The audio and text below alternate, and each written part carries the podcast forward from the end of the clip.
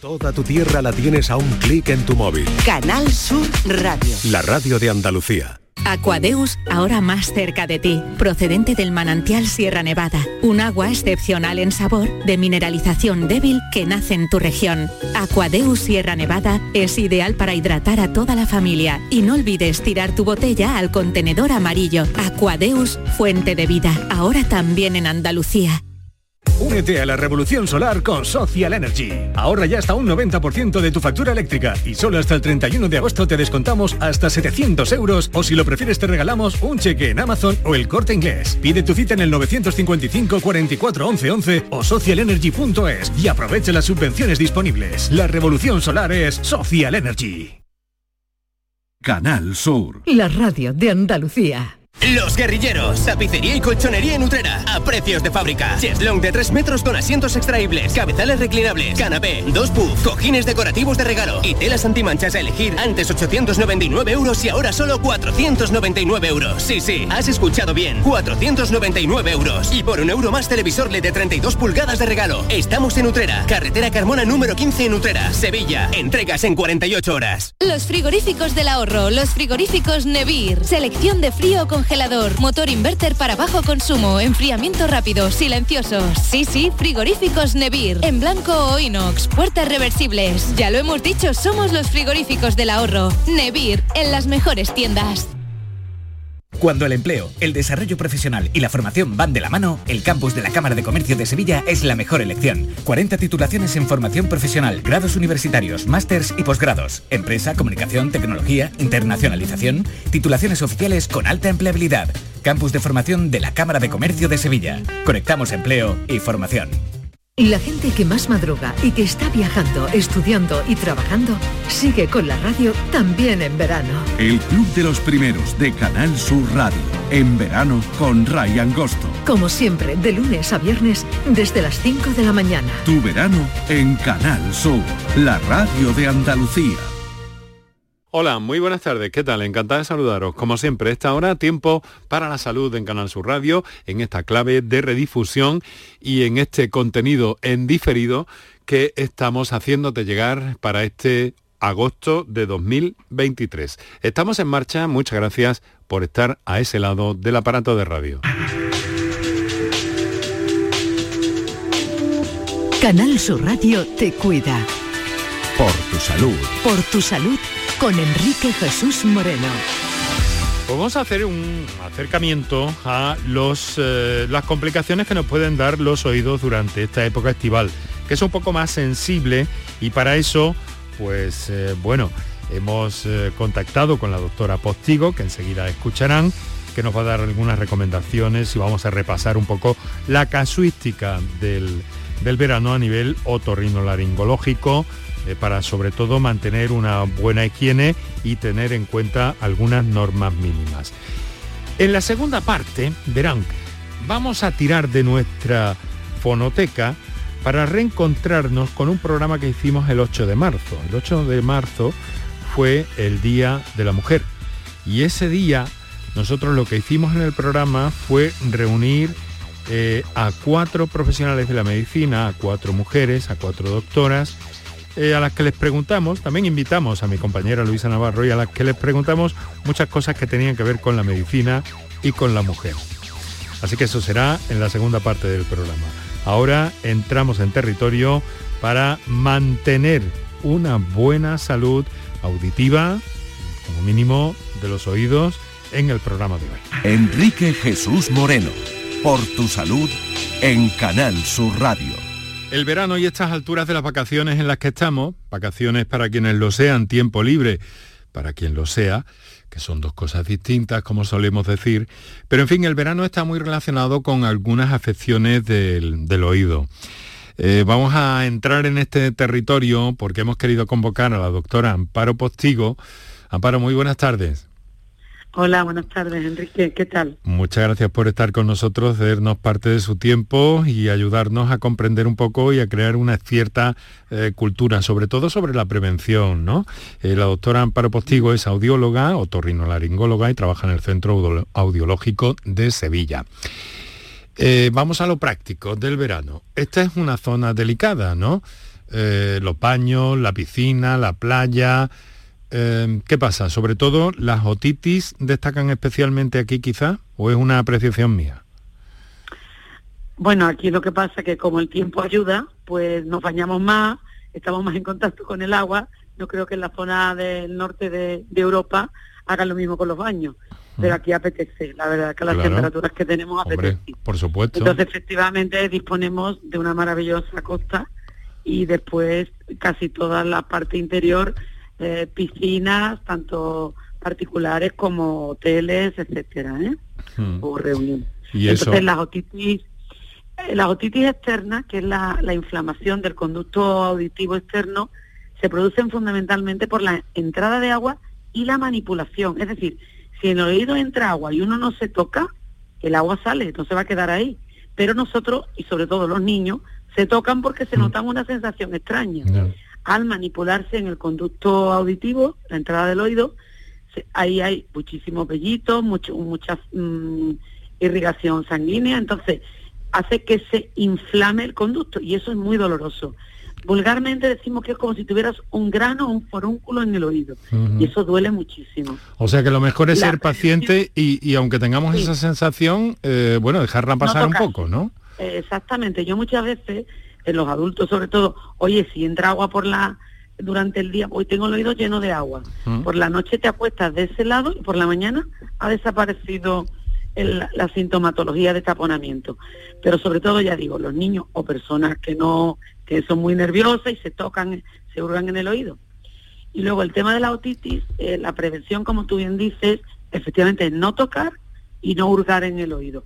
Pero cuando en edades o en personas que no son factibles hacer eso, es, lo ideal es tapones eh, a medida y durante el baño, no todo el verano. Es decir, un niño de 3, 4 años no le puedes dar unos tapones el 1 de julio y recogerlo el 31 de, de agosto, los dos meses metido en el agua, no. Es que a la hora de, meterse en la piscina, o la piscina sobre todo, porque el agua de mar, eh, al ser un agua salada y un agua que da una serie de, de, mejoras en los procesos de piel, en la dermatitis, en los eczemas, igual en el oído. Es muy buena el agua de mar, es que entre en el oído o en las fosas nasales pero el agua de piscina, que tiene productos antialgas, colorantes, mm, estos productos químicos, reseca muchísimo. Y entonces, preferiblemente que no entre, pues con un tapón a medida. ¿eh? Los demás tapones no suelen servir porque te metes en el agua y enseguida salen del oído. Eh, a ver, hay una cosa. Eh, ¿Cuál debería ser? Porque es sensiblemente distinta quizá la higiene que deberíamos mantener en el oído durante estas fechas de altas temperaturas y las del invierno de algún modo, ¿no? Eh, ¿Cuál sería una buena higiene del, oído en esta época del año, doctora? en el oído no se debe hurgar mm, del pabellón, es decir, de la oreja hacia adentro con nada. El pabellón está indicado limpiarlo, pues se puede limpiar con una toallita, con, con un pañuelito de papel, incluso los bastoncillos se idearon para eso, para limpiar los recovecos que tenemos en el pabellón auditivo, que tiene mucho recoveco, hay personas que lo tienen más acentuados que otras. Sin embargo, hurgamos con lo que no debemos, ¿no? Y para adentro con nada. Pero lo que decía, lo importante es si entra agua, o no tocar o poner el secador del pelo, que más fácil imposible. Lo tenemos en casa, se tiene siempre un secador a mano y el calor hace que se evapore el agua que haya entrado y no molesta. Limpiar solo el, el pabellón auditivo, la oreja, pero nunca el conducto auditivo. De todas formas, hay un tema que en verano se suele llamar, parece más llamar más la atención y acuden más pacientes a consulta porque los tapones de cerumen, el cerumen lo tenemos todo, es que me salen los tapones en verano, no, es que mm. cuando sudamos más y entra agua, el tapón se hincha y entonces da problemas. Entonces sí daría yo, como estamos hablando de tema preventivo, profiláctico, de, todo este tema, el que la persona que sepa que su cerumen le da problemas en verano, límpiaselo antes del verano. Es decir, acudir a la consulta antes de empezar los baños y los sudores. a ver cómo está la cosa, claro. Porque además hay mucha exposición a la arenilla, a esas sustancias que tiene el agua del mar, claro Exacto. Claro. exacto. Y Entonces, luego- la forma de prevenir es limpiar antes. Y en agua, en aguas interiores estamos ante lo mismo, porque tienen también otra composición, muchas veces ríos, lagos, eh, zonas que también se utilizan Claro. para refrescarse en el interior, que, que- Sí. que todo esto es válido para eso. Pero hay una cosa que le quiero preguntar sobre estos eh, sprays que últimamente eh, se han popularizado en los últimos años, ¿no? Que esto es una limpieza del oído, que esto eh, eh, puede ser interesante, doctora. Vamos a ver, personalmente, y yo digo, lo digo personalmente porque no quiero llevar engaño, el tema spray, nada más que el, el- el ser una pulverización, sale a una temperatura fría. Mm. Y entonces hay que tener cuidado porque si nosotros pulverizamos en el conducto auditivo externo con cualquier líquido frío, puede provocarnos mareos. Es un mareo instantáneo, pero te puedes marear. Claro, cuando uno uno se introduce o una mamá le introduce al niño, no va a dirigir el spray. A ver, dijo la doctora que dirigiéramos hacia adelante, hacia arriba. Mm. No, es que sale y te puede provocar mareo. Luego, el, el contenido de esos sprays habitualmente es agua de mar. Es decir, en la que nosotros, como casi todos los torrinos decimos, vete a la playa y bañate, porque el agua del mar te va a limpiar. Te va a solo el oído. Claro, pero no con spray que lo que hace es empujar hacia adentro. Vale. Y luego otras personas que tienen dermatitis o de- mm, descamaciones de la piel, va mejor por got- mm, gotas de tipo oleoso, ¿eh? oleoso, que son aceitosas, Sí. que lo que hacen es desprender la piel y es mucho más fácil incluso la higiene eh, cuando lo hacemos los, Claro. eh, los sanitarios. ¿eh? Disolver Entonces, eso un poco. personalmente, disolver el cerumen y luego se limpia. Pero la persona que ya sabe, y además herencia es hereditario, vienen papás y vienen los hijos. Esto sale a mí el mismo problema de los tapones, Mm. Sí. en, en la- porque son conductos más estrechos Mm. o más acodados. ¿eh? Bueno, hay otra cosa, el tema de los vuelos, que si conseguimos cogerlos, si no hay complicaciones, retrasos y demás, eh, bueno, también hay, hay personas que tienen una cierta sensibilidad a esto, ¿no? A la presión, a la descompresión, ¿no? Sí. ¿Y eso hay Ahí alguna forma de evitarlo, doctora? Sí, sí, además nos lo preguntan muchos pacientes en la consulta. Bueno, ahora mismo estoy muy bien, pero es que lo pasé mal en el vuelo hace Mm. 15 días, ¿no? Sí. Eh, el tema está en que habitualmente no deberíamos volar nunca cuando hay procesos agudos eh, de vías respiratorias altas. Ah. Y ahora podemos tener un catarro ba- banal, no hace falta una gravedad de enfermedades más importantes. Un catarro nasal, eh, una faringitis que son frecuentes también ahora, con los, cosas- los cambios de temperatura. Entonces, cuando hay moco en la faringe y arriba entre la nariz y la, la faringe y la garganta, el moco va hacia el oído, que es lo que normalmente compensamos cuando nos sonamos la nariz, tragamos, bostezamos, masticamos chicle, toda. Entonces la prevención yo siempre digo, si es factible en un vuelo, previamente masticar, bueno, un goma de más caro, abrir y cerrar la boca, que es el movimiento que nos abre el conducto de la trompa, que es el conducto que va de la nariz al oído. Esto de taponar la boca y la nariz, Amparo, esto de taponar la boca y la nariz y soplar, ¿eso no es bueno? Soplar no es bueno, el valsalva no, porque si estás con un catarro lo que haces es introducir Mm. eh, las secreciones nasales en el oído. ¿eh? Entonces- Entonces, pero sí hacerlo más suave es el bostezo. Ah. A- Intentar como abrir la boca como un bostezo normal. O masticar, goma de mascar, que también Vale. presiones. Y sobre todo, yo preventivamente aconsejo algún spray de tipo vasoconstrictor nasal, que son los que habitualmente compramos en farmacia sin receta, es decir, que Sí. ni siquiera mm, son necesarias recetas médicas. Lo digo porque como estamos de vacaciones, tener que buscar a un médico fuera de tu contexto es un poco complicado. Puede ser complicado. Y utilizarlo el día del vuelo. Utilizarlo el día del vuelo, te vas de vacaciones, estás tu tiempo. Cuando vayas a volver mm, el vuelo de vuelta, volver a utilizar el spray el mismo el, las 24 horas antes del vuelo, porque despeja, descongestiona la nariz y hace que tu aire entre mucho mejor en el oído.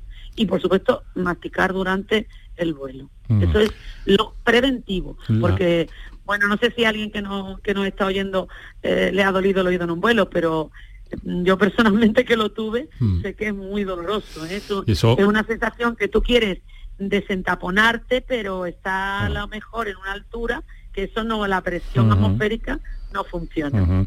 Bueno, y eso sí, si, si además vuelas en, un, en una cabina, en, un, en una aeronave que no está presurizada, porque vuela más bajo, entonces algunas personas he visto que lo han pasado realmente mal. Bueno, pero vamos, a, vamos a una cosa. Eh, eh, todo esto, claro, la especialidad es otorrinolaringología. Y estamos hablando de nariz, garganta, oídos. También ese exceso de bebida fría puede provocarnos eh, eh, procesos en la laringe, en la faringe, que pueden llegar al oído también, pueden llegar a afectar al oído, ¿no? O sea que la prevención sería eh, negociar un poco... El tema de la prevención de las, claro, de las bebidas y de los productos fríos, que, es lo que nos apetece con las temperaturas altas, siempre personalmente, todo que tiene que pasar por la boca. Cuando que un líquido o una comida pasa por la boca, cambia la temperatura. Es decir, lo que no es tan bueno es utilizar las cañitas para aspirar en un, en un helado, en una granizada, o lo que nos gusta también, que es el botellín, la botella directamente a la faringolaringe, porque al caer eso en frío ya te ha producido una reacción inflamatoria. Algunas veces hay como una ansiedad, hay como una ansiedad que te llevas el botellín directamente a la, sin pasar por la boca. Esto es muy interesante. Exacto, no pasa por la boca. Entonces, si pasa, yo siempre digo, toma, es que se puede, yo quiero tomar pues un refresco, una, una cerveza o un tinto de verano, todo con hielo o una granizada. Todo si pasa por la boca no da problema en la faringe, porque ya se calienta, es instantáneo. ¿Qué ocurre cuando lo hacemos directamente en la pared posterior de la faringe? Es muy molesto porque además da reacción inflamatoria aguda. tengo un pinchazo, mañana estás o ronco, con disfonía, la voz tomada, garrastera, etcétera, todos los síntomas que da este enfriamiento como normalmente decimos, no un catarro de tipo de días altos. Vamos a ver, eh, una última o casi penúltima cosa. Eh, Amparo, las eh, inmersiones tan populares que se han hecho estas inmersiones en submarinistas en personas prácticamente sin entrenar o con un curso previo muy rápido. ¿Alguna precaución especial en este sentido? Porque esas inmersiones también puede haber complicaciones por, por el cambio de presión, etcétera. Claro, un barotrauma, un barotrauma, que es muy, eh, puede llegar a ser grave. Efectivamente, bueno, afortunadamente ya en nuestras costas y, cuando vemos y vemos el programa de televisión y escuchamos la radio, cada vez hay más lugares seguros de hacer esas inmersiones, porque hay muchas escuelas con de submarinismo que te enseñan con una garantía que además ay, que yo quiero tres días vengo y quiero, no te dejan siquiera, no, no, si usted quiere hacer este deporte con seguridad. Pero luego, a veces, pues somos un poco arriesgados, vamos con amigos, vas en un, en un barco, no, no, yo me tiro al fondo y bueno, con el oxígeno y con todo, ¿no? Hay que tener cuidado porque efectivamente si no sabes compensar cómo hay que deglutir, cómo hay que cambiar las presiones y no es lo mismo bajo el agua a, a 10 centímetros, a, a 15 centímetros, que a 20 metros, no es lo mismo. Y hay que saber cómo descomprimir porque te puede provocar aparte de un problema grave de salud, una burbuja de aire, que, es lo que vulgarmente se dice, el desmayo de, del submarinista, eh, que, también te lo puede provocar una rotura del tímpano, una rotura de, la, de las cavidades internas del oído interno. no, se puede, que no se puede jugar con esto, en definitiva. Exactamente, con eso no se puede jugar. Y yo mm, cada vez que veo eh, nueva escuela de, enseñar a, me parece perfecto, porque te tienen que entrenar a hacer las cosas que no te hagas daño. Igual que el entrenamiento de cualquier deporte es así. Bueno, si entramos en el, en el terreno de los conciertos de verano, muchas veces tan bulliciosos, tan bullanqueros, con tanta potencia en vatios ahí en sonido, a lo mejor deberíamos dedicarle casi un capítulo aparte a eso. Pero hay una cosa que sí que me interesa, porque eh, es cierto que en verano también son frecuentes las hipoacusias, es, decir, de pronto mm, cae, de pronto hay una caída súbita de, la cantidad de oído que, es decir, que, notamos como que nos llega menos el sonido, ¿no? Eh, ahí que hay que hacer, ahí hay que buscar asistencia médica urgente, me parece, Vamos A ver. Efectivamente, si hay una hipoacusia súbita, bueno, ahora si quieres comentamos ahora lo de los conciertos, pero ante la pérdida súbita de audición, es decir, nos acostamos bien y nos hemos levantado taponado y no oigo bien. Eso requiere asistencia médica de urgencia. Da igual que estemos en nuestra ciudad o estemos de vacaciones. porque hay procesos de tipo eh, vasomotor, vírico, eh, subida de tensión en personas que tengan problemas circulatorios, que un cambio de temperatura, un golpe de calor, el exceso, el haber estado expuesto y haber tomado luego cosas muy frías, y puede provocar un vasoespasmo, es decir, una alteración del riego del oído y el oído pues ante eso reacciona con pérdida de audición. Y el tratamiento es urgente, si no, bueno, cuando vuelva a mi ciudad, ya, ya me miro. Es que hay que hacerlo entonces, porque se pone rápido y tiene más probabilidades de recuperarlo que luego. Y luego en cuanto a lo que decías de los conciertos, sí, un apuntito. sí, en, que tiene el verano es que son al aire libre y esos son, son menos dañinos para el oído porque ah. hay aire al aire, estamos al aire. Eh, ah, aunque tenga muchos vatios de potencia. Pero, por supuesto, prevenir de no ponerse al lado de los baffles o salir y cuando salga si tienes algún síntoma agudo, acudir a urgencias porque aunque habitualmente cuando salimos de un concierto nos queda esa sordera de aquí a mañana, si mañana lo sigo notando, hay que ir, hay al, que médico. ir al médico. Hay que ir a urgencias. Más claro, imposible. Eh, doctora, ha sido un placer eh, tenerla con nosotros esta tarde, doctora Amparo Postigo, audióloga y naturalmente otorrinolaringóloga, Centro Audiológico de Sevilla. Muchas gracias y buen verano, que ya sabemos que, que hace vacaciones más bien hacia el otoño, ¿no? sí, verano trabajo, pues, así que pues, consulta diaria. Muy bien, pues que lo pase muy bien, doctora. Un saludo, muy buenas Vale, tardes. Igualmente, muy buenas tardes, gracias a ti.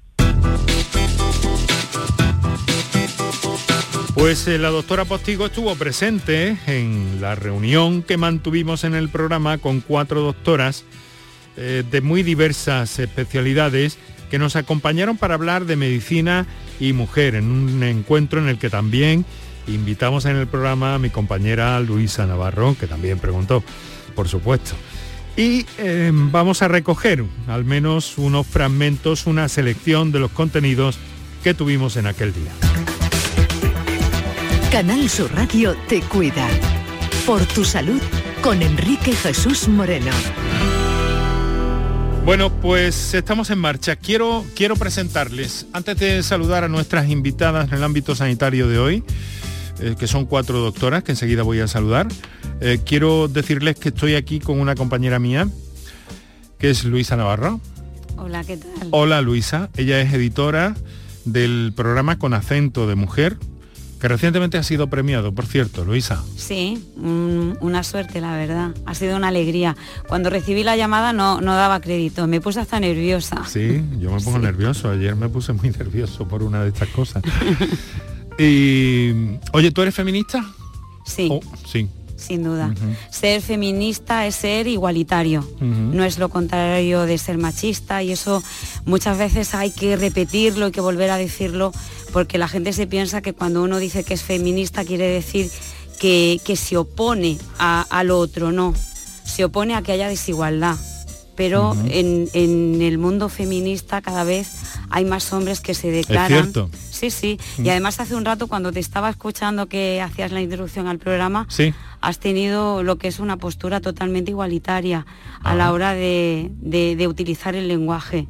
Y creo, eso, creo que eso es muy bonito, ¿no? Bueno, me, me estoy, me estoy emocionando también, me, me estoy poniendo nervioso con lo que me dice Luisa. Bueno, eh, le he dicho a mi compañera Luisa Navarro, como les digo, que es la editora de- del programa Con acento de mujer, que se emite en Los domingos, los en Radio. Andalucía Información a las nueve y media de la mañana. Eso es. Son 28 minutos de revista, pero la verdad que Muy muy, divertida y lo pasamos muy Y bien. muy siempre. divertida, sí, y, y mucho trabajo te da porque te veo toda la semana implicada en eso. Bueno, te he dicho, eh, voy a tener a tres, eh, perdón, a cuatro doctoras y vamos a hablar de, eh, de mujer y salud. Y eh, te invito, ¿te quedas al programa? Sí, Ha además sido me un quedo, sí. eh, te he cazado un poco al vuelo ahí, ¿no? pero me has dicho, tengo cuatro invitadas, vamos a hablar de más o menos tal cosa. Y he dicho, ¿cómo no me voy a quedar? Porque estamos hablando de un, de un sector, el de la salud, que está fuertemente feminizado, igual que el de la educación, y fíjate que estamos hablando eh, salud y educación de dos pilares fundamentales del estado de bienestar social, donde hay mucha presencia de mujer, pero también hay una gran brecha salarial y donde todavía a las mujeres le toca conquistar, a pesar de ser mayoría, los puestos de decisión. Bueno, también vamos a chequear a nuestras invitadas de esta tarde en torno a esos asuntos, el techo de cristal un poquito y demás, pero eh, nuestro objetivo es conocer sobre todo sus sensibilidades en el campo en el que trabajan, cada una de ellas. La doctora eh, Mercedes Leánez es uróloga, trabaja en el Hospital San Juan de Dios del Aljarafe Doctora Mercedes, si me lo permite, que es nuestra urologa de referencia en el programa, muchas gracias por estar una tarde más con nosotros. Eh, muchísimas gracias, Enrique. Un placer acompañaros una tarde más. Doctora Rosa Oña, es jefa de ginecología y obstetricia del Hospital de Balmen, Sevilla. Doctora Oña, muy buenas tardes. Muchas gracias por la invitación. ¿eh? Gracias. Doctora Carmen Jodar Casanova es, eh, trabaja en el Centro de Salud de Castilleja de la, de la Cuesta, en atención primaria, es especialista en dolor. Muy buenas tardes, doctora. Hola, buenas tardes, Enrique. Muchas gracias por invitarme a tu programa. Y doctora Mar Martínez es cardióloga, trabaja en el Hospital Macarena y está en el grupo de cardiopatía y mujer de la Sociedad Andaluza de Cardiología, de lo que hemos hablado, por cierto, hace algunas semanas en nuestro programa y que nos parecía muy importante que estuviera también hoy aquí con nosotros. Mar, muy buenas tardes. Buenas tardes, Enrique. Es un placer estar con vosotros. encantado de saludaros a todas. He querido presentaros así brevemente. Ahora eh, vamos a iniciar. Eh, pues bueno, algunas preguntillas que os quiero hacer sobre todo esto, eh, mm, de vuestro trabajo en torno a la medicina, en este caso, con vuestras distintas tareas. Y voy a empezar, voy a retomar un poco el hilo por ese circuito que he establecido de alguna cosa. Bueno, os presento, habéis escuchado a mi compañera Luisa Navarro, que está por aquí, que querrá saludaros también. Bueno, un placer. Hoy está muy sororo el programa. Hoy estoy yo fuera de lugar, ¿no? no, no, estás aquí vibrando igual, pero... Ah. Sí, eh, vibrando siempre, con la radio siempre, eso sí. Eso sí, con la radio siempre. Entonces digo que, voy a retomar con Mercedes, Mercedes Leánez. Em, ¿Hay una perspectiva de género en el abordaje de, la medicina en tu trabajo diario? ¿Consideras que, la hay, doctora? Eh, bueno, cada vez más, ¿no? Eh, cada vez la perspectiva de género comienza pues desde la formación eh, universitaria, que cada vez es más igualitaria, incluso ya cada vez más feminizada, ¿no? las facultades de medicina eh, yo diría que un 80% somos ya mujeres en las nuevas, las nuevas generaciones. Y eh, después eso desde el punto de vista de formación nuestra y desde el punto de vista de la población, pues cada vez también eh, la mujer está más implicada en, la salud, en su propia salud. ¿no? hay patologías que, antes, hace unos años, eran propias de la mujer y, y propias de la edad, y hoy en día afortunadamente cada vez están tomando más implicaciones en, su salud. La misma pregunta le traslado a la doctora Rosa Oña, que es jefa de ginecología, obstetricia en el Hospital de Valme, que además está muy involucrada en cuestiones relacionadas con la prevención de la salud femenina, ¿o me equivoco? Doctora, creo que no. No, creo que no. Realmente el tema de la perspectiva de género en nuestra especialidad y sobre todo en nuestra práctica clínica diaria, lógicamente tiene que estar muy presente porque mm, atendemos a las mujeres y quizás estamos muy concienciadas con, las dificultades o con las limitaciones que ellas puedan tener a la hora de plantear pues desde la asistencia a una consulta hasta la, necesidad de un tratamiento quirúrgico. La, mujer obviamente cuando se plantea tener que ingresar o tener que ser atendida, mm, sabemos que mm, el entorno familiar es muy dependiente de ella, la primera que lo sienta así es ella, y hay que mm, plantear cualquier tratamiento consensuándolo, porque para ella puede haber otras prioridades. Entonces el tema de la perspectiva de género e incluso en prevención, para asistir a una cita, aunque solamente sea de la mamografía, es importante que esa cita pues tenga posibilidades de cambio, porque la, mujer va a tender a priorizar lo que es el cuidado y la atención al núcleo familiar, ¿es verdad? Mm. ¿Cómo, ¿Cómo, se ve todo eso desde, desde la atención primaria, doctora Carmen Joda, que además desde su perspectiva está especialmente volcada en el tema del dolor, de algún modo, ¿no?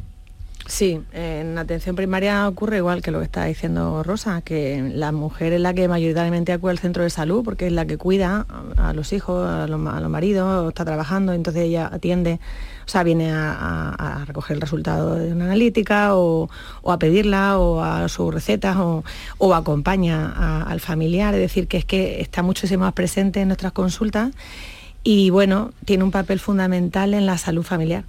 Y desde el punto de vista del dolor, pues te diría que es que el doble de, pacientes mujeres que hombres en dolor. Es decir, el dolor crónico afecta en el doble a las mujeres que a los hombres. Entonces tenemos una perspectiva clara.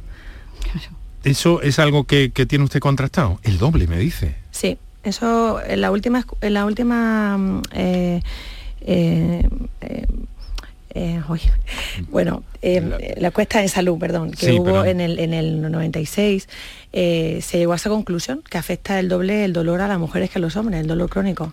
Entonces tenemos que tomar esa perspectiva en el tratamiento del dolor también, porque no, no solo lo expresamos de otra forma, ¿no? tenemos una forma diferente de expresar los sentimientos y eso nos afecta efectivamente en un síntoma tan desagradable como es el dolor. En el ámbito de la cardiología, doctora Mar Martínez, eh, bueno, hay mucho campo, desde luego, ¿no? Pero hay algunas cuestiones especialmente mm, que, bueno, hemos conocido en este programa, conocíamos de antes, pero hemos puesto de manifiesto en este programa hace un par de semanas eh, que, por ejemplo, un, infarto se presenta de modo muy distinto en una mujer que en un hombre. ¿Hay una eh, cardiología para la mujer de algún modo?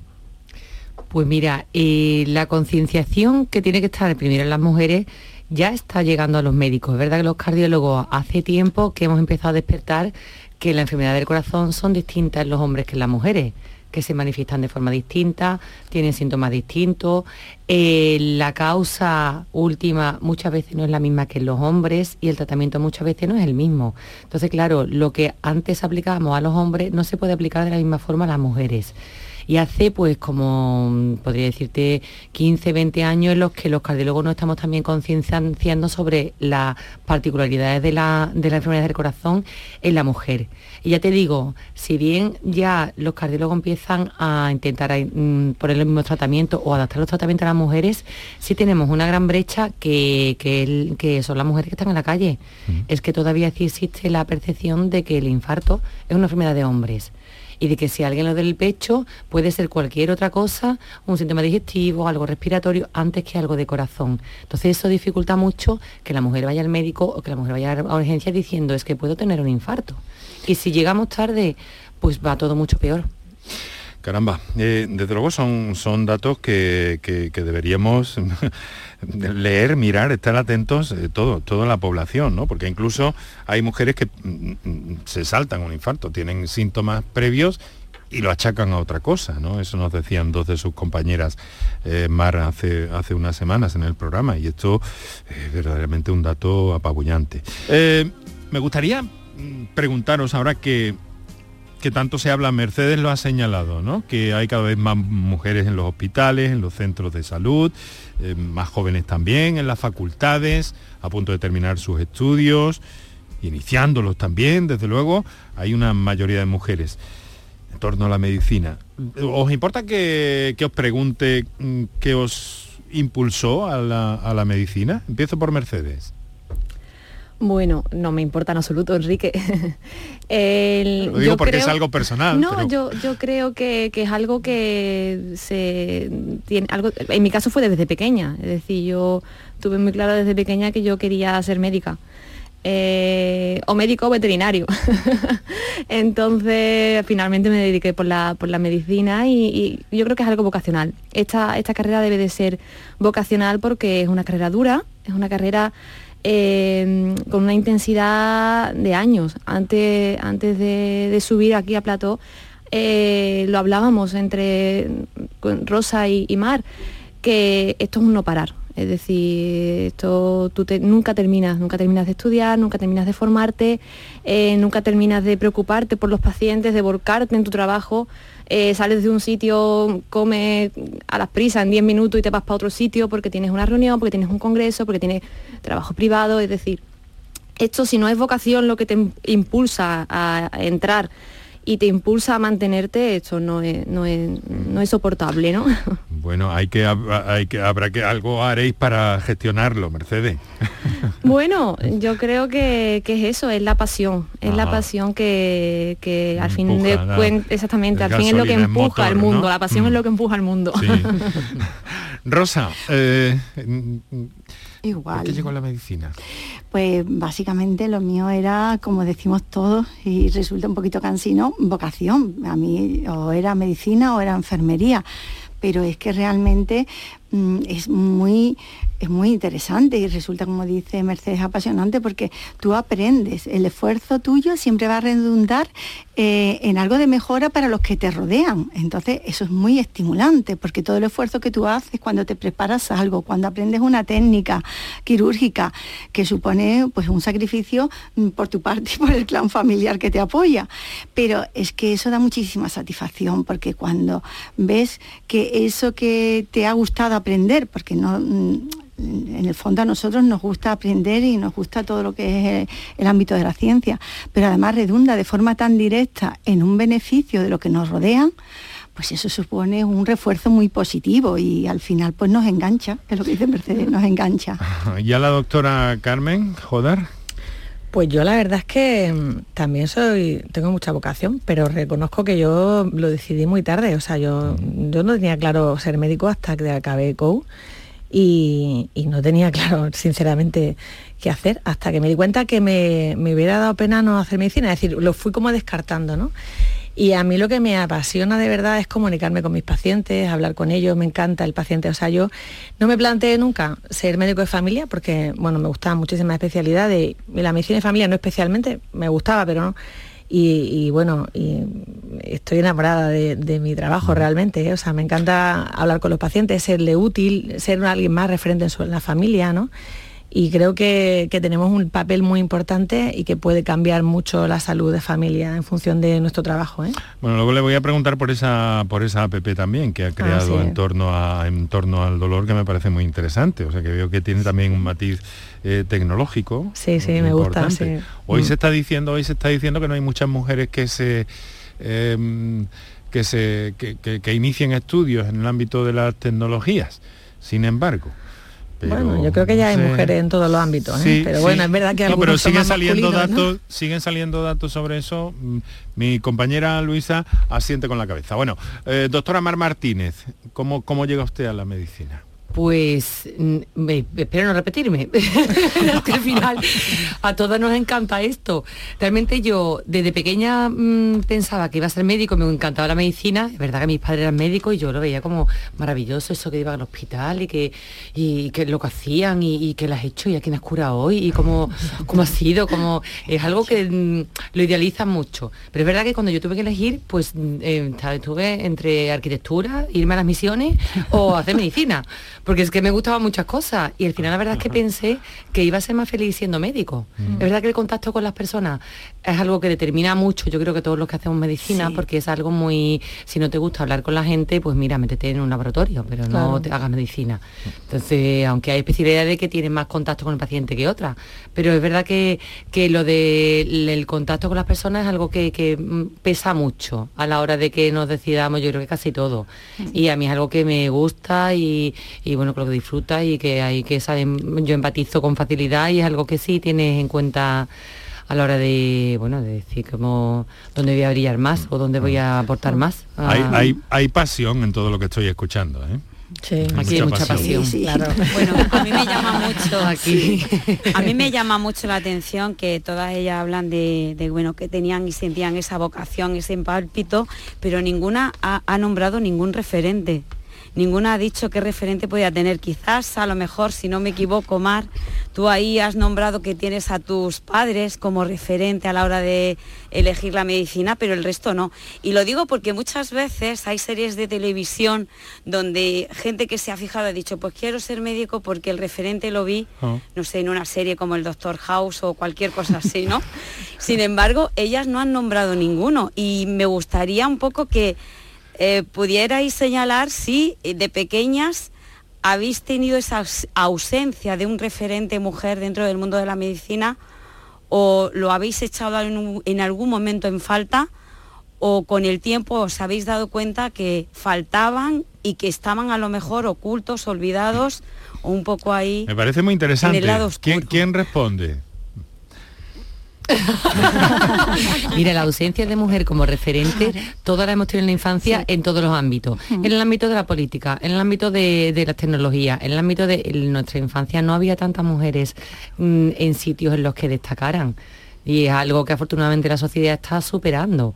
Pero es cierto que mujeres ahora ya se intenta sacar la luz mm, mm, y, y, potenciar todas aquellas mujeres que han sido investigadoras, que han sido científicas, porque a verlas las ha habido ha habido muchas mujeres en la historia que han hecho cosas importantes, pero es cierto que a nosotros no se nos ha enseñado en la época en la que nosotros estábamos en el colegio.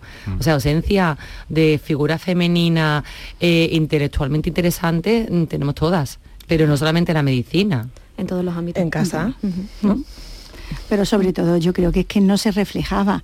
en Nuestra época podría, exactamente, seguramente había mujeres que estaban haciendo un trabajo relevante pues en todos los ámbitos que ha comentado Mar, pero no se promocionaba, no se daba a conocer, brillaban más lo que son las figuras de, del hombre.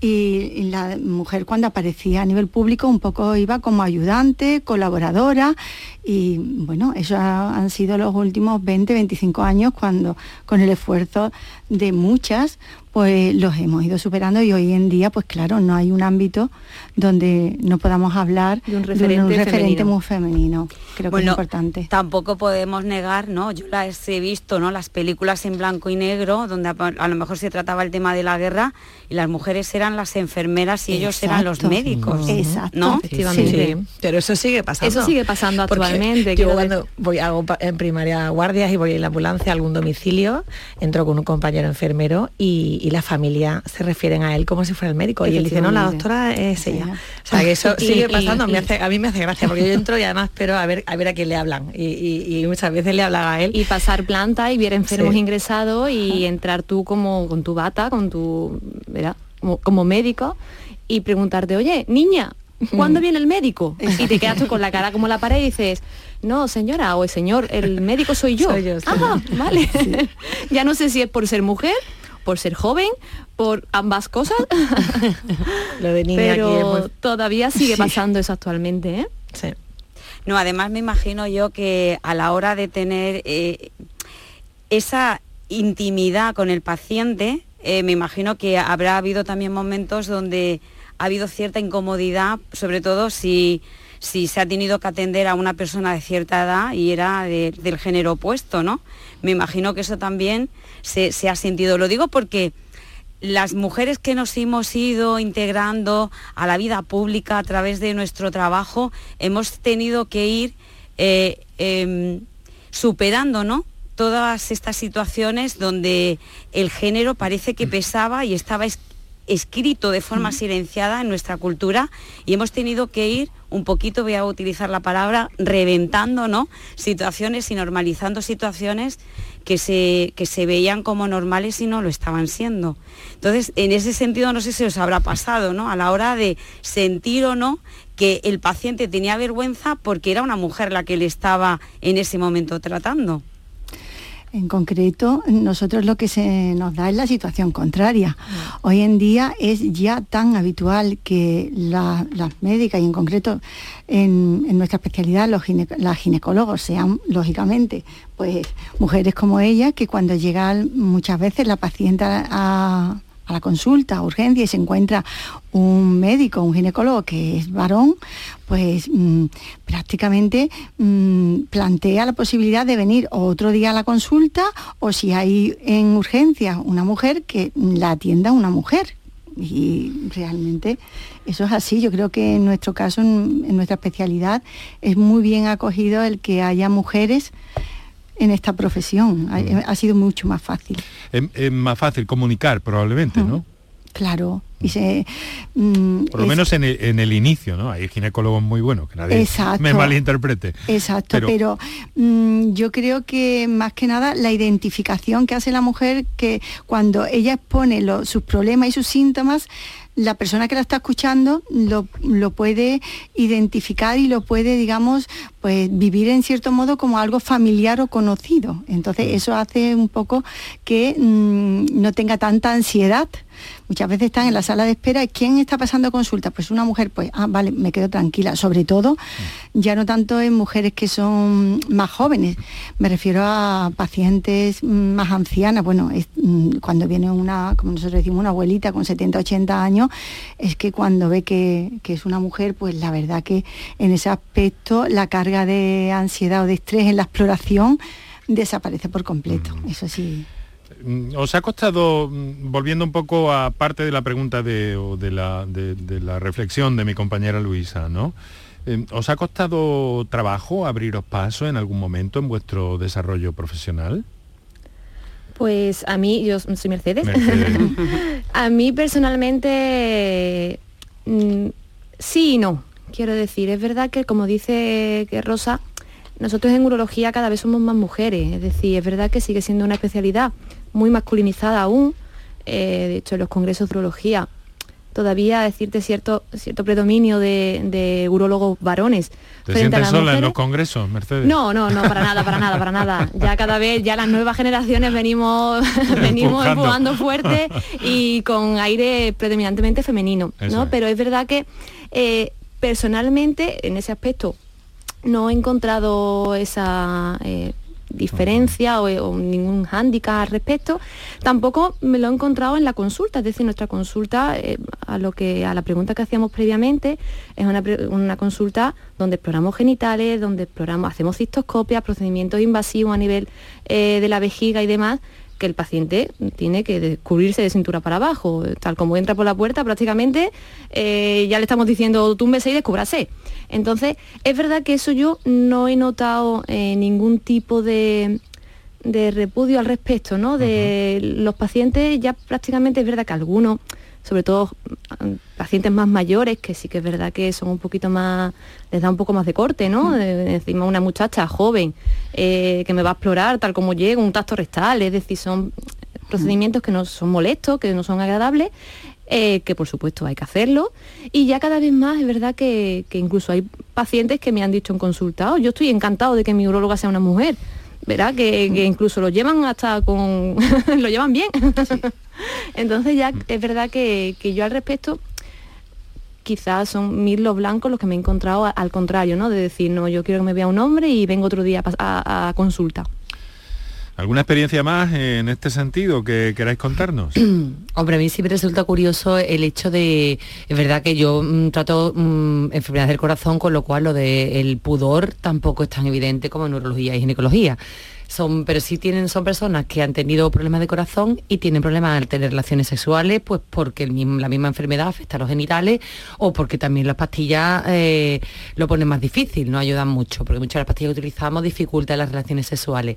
Y sí es curioso que yo he visto la evolución desde que empecé hace 20 años, que les daba mucha vergüenza preguntarme, y, y porque las mujeres no les preocupaba, pero los hombres que han tenido un infarto, pues también les preocupa, es parte de su vida y de sus relaciones, y quieren saber que quieren tener relaciones y no puedo tener relaciones, y eso cómo se puede solucionar, porque ya no soy el que era, que es algo que preocupa muchísimo a los hombres. Y recuerdo que al principio, pues hace 15 años, les costaba muchísimo preguntarme y ahora es cierto que yo les paso un cuestionario de disfunción eréctil, con lo cual rompo un poquito el hielo, porque yo les paso el cuestionario, yo los veo varias veces para ver cómo están y, y veo muchas veces que ya me mm, vienen, a veces quieren con la mujer, otras veces sin la mujer, yo prefiero siempre que esté la mujer delante, y ya me vienen, yo quería hablar de las preguntitas esas, de... Es verdad que en ese aspecto Les cuesta abordar el tema, cada vez pero al son final- ellos los que rompen el hielo más. Sí, rompen el hielo y es verdad que si lo, les hablas con naturalidad y lo Sí. Ven como algo natural, eh, no cuesta tanto. Pero es cierto que, que ese pasito les cuesta un poco. Yo creo que sí, yo antes lo notaba más que era una barrera. Ahora quizás soy más mayor y no les impongo tanto, no sé. Yo creo que se van aprendiendo estrategias, ¿no? ¿Verdad? De acercamiento al paciente y luego ya llega un momento que es lo que tú dices, que es que da igual, es que sabes los trucos y sabes cómo entrar, por muy delicado que sea el tema que, que tienes que tratar, lo planteas. Porque, claro, En atención primaria no pasa eso porque es que el paciente te conoce, o sea, tiene una relación más estrecha, somos el primer escalón, entonces somos como alguien más y la verdad es que no, no hay una barrera y casi siempre, o sea, mayoritariamente somos mujeres, las médicos de familia, o sea, que es Sí, que es no, no, no sé, no, no tenemos ninguna dificultad en ese sentido.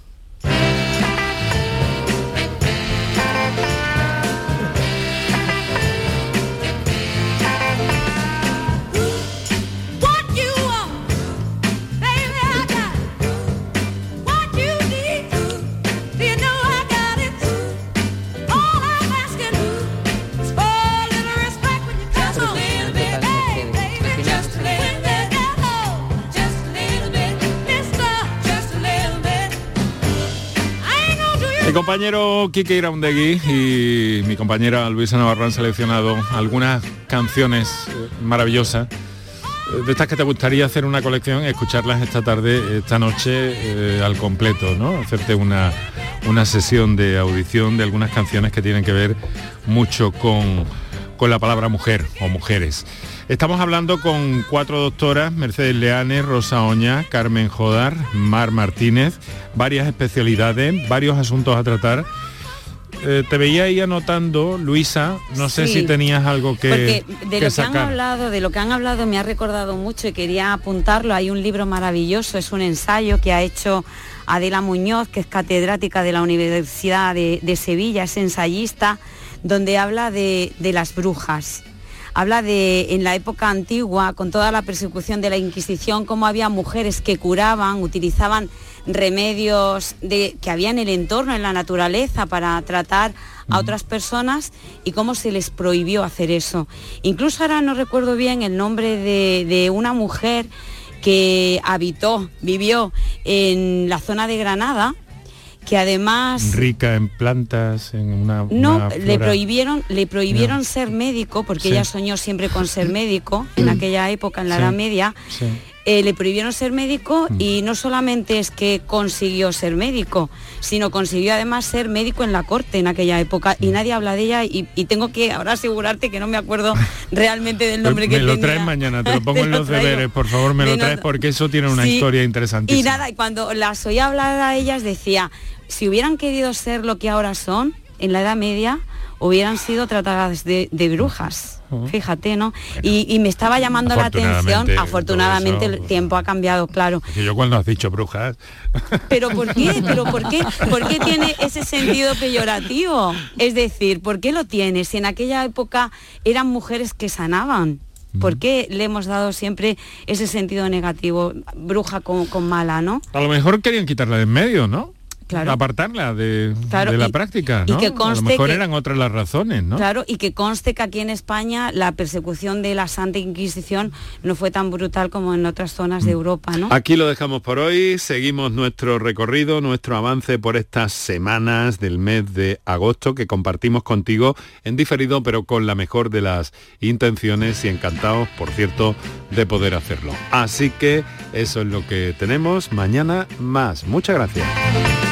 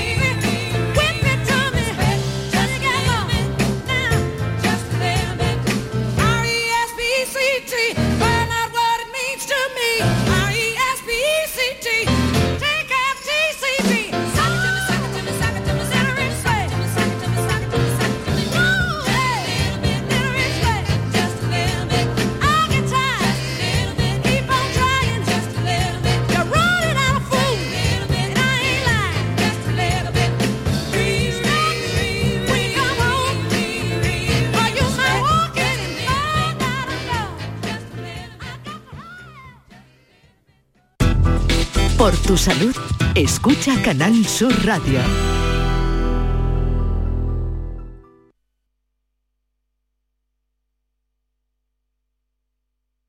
Canal Sur Radio. Escucha bien lo que te voy a decir. Alégrate, ya no te vas a arrepentir. Yo te voy a ayudar a que puedas ahorrar nuestro petróleo. Ese sol y no lo pueden apagar. Placas fotovoltaicas Dimarsa. Infórmate en el 955 12 13 12 o en dimarsa.es. ¿Se ha averiado tu termo eléctrico o calentador y no sabes dónde encontrar recambio para repararlo? La Casa del Termo tiene un amplio surtido en recambios de todas las marcas originales de agua caliente, calefacción y energía solar. Y no solo puedes adquirir tu recambio, sino también reemplazar tu calentador o termo eléctrico por uno nuevo. Estamos en Polígono La Negrilla, calle Enciclopedia 32. Contacta con nosotros en el 600 04 04 84 o en ventas arroba lacasadeltermo.es.